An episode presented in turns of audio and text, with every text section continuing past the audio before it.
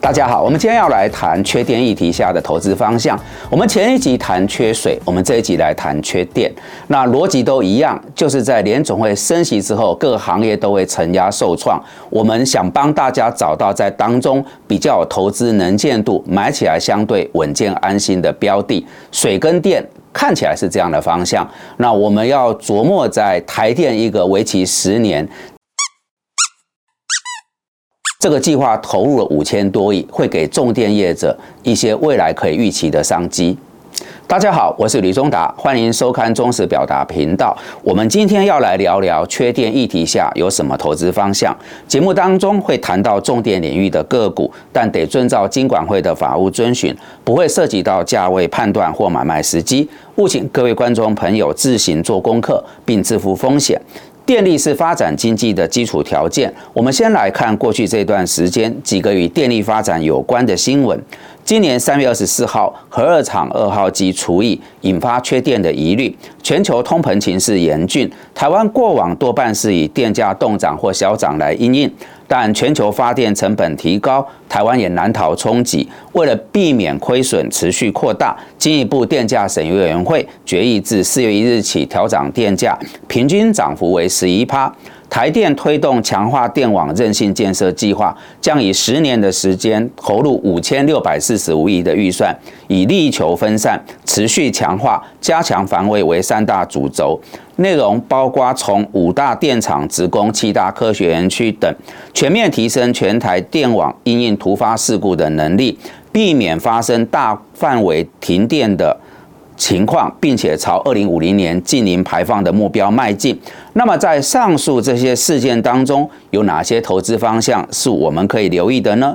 一个很简单的道理：如果台电的电力设备要太旧换新，背后靠的就是重电业者的支持。这其中蕴含的配电、输电乃至绿电储能并网与新增变压站等工程，将为包括中心电、雅力。华晨、市电、东元、大同等业者带来商机，这些公司长线发展的格局已然确立。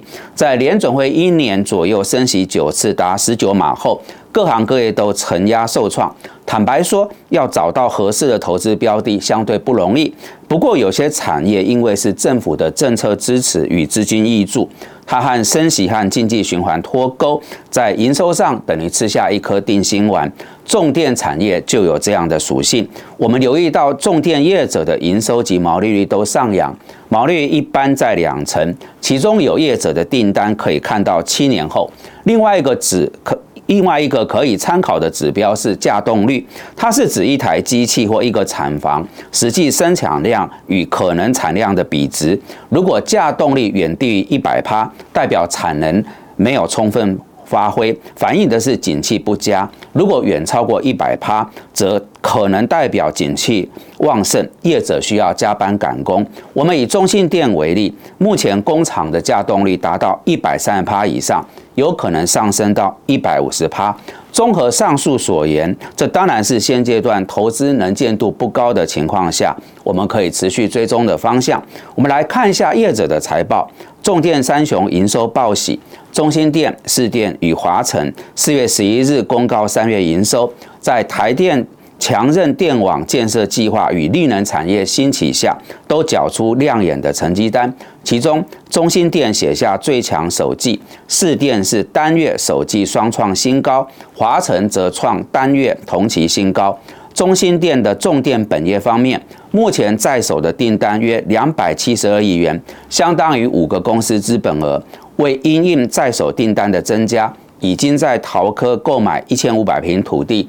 建制新产线，产能将从二零二一年的两个厂增加到二零二三年的八个厂。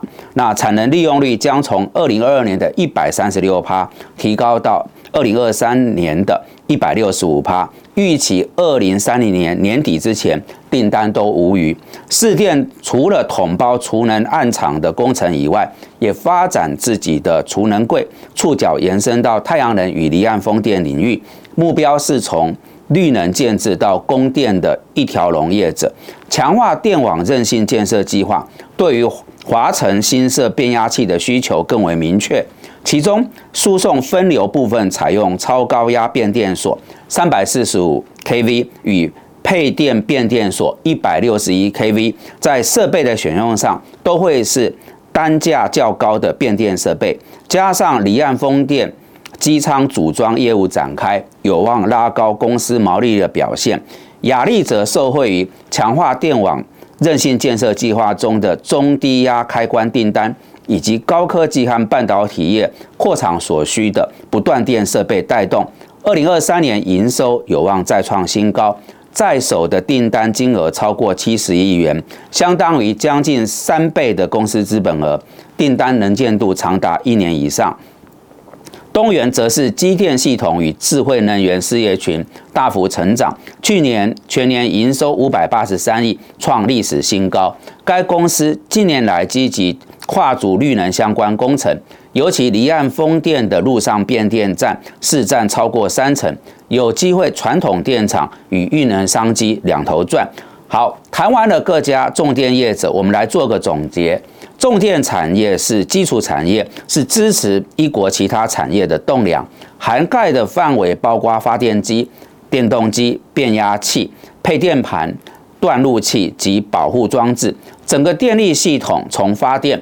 变电、输电、配电到用电户，形成一个绵密的电网，环环相扣。每个流程对于电力的可靠度、安全性及稳定性，都担负着重要的角色。在投资操作的部分，今年大多数的产业都面临库存压力，但重电产业并没有这方面的问题，而且订单能见度很高。再者，台厂在地练兵后，还有机会转攻东协等海外市场，有利于整个产业的本利比向上调升。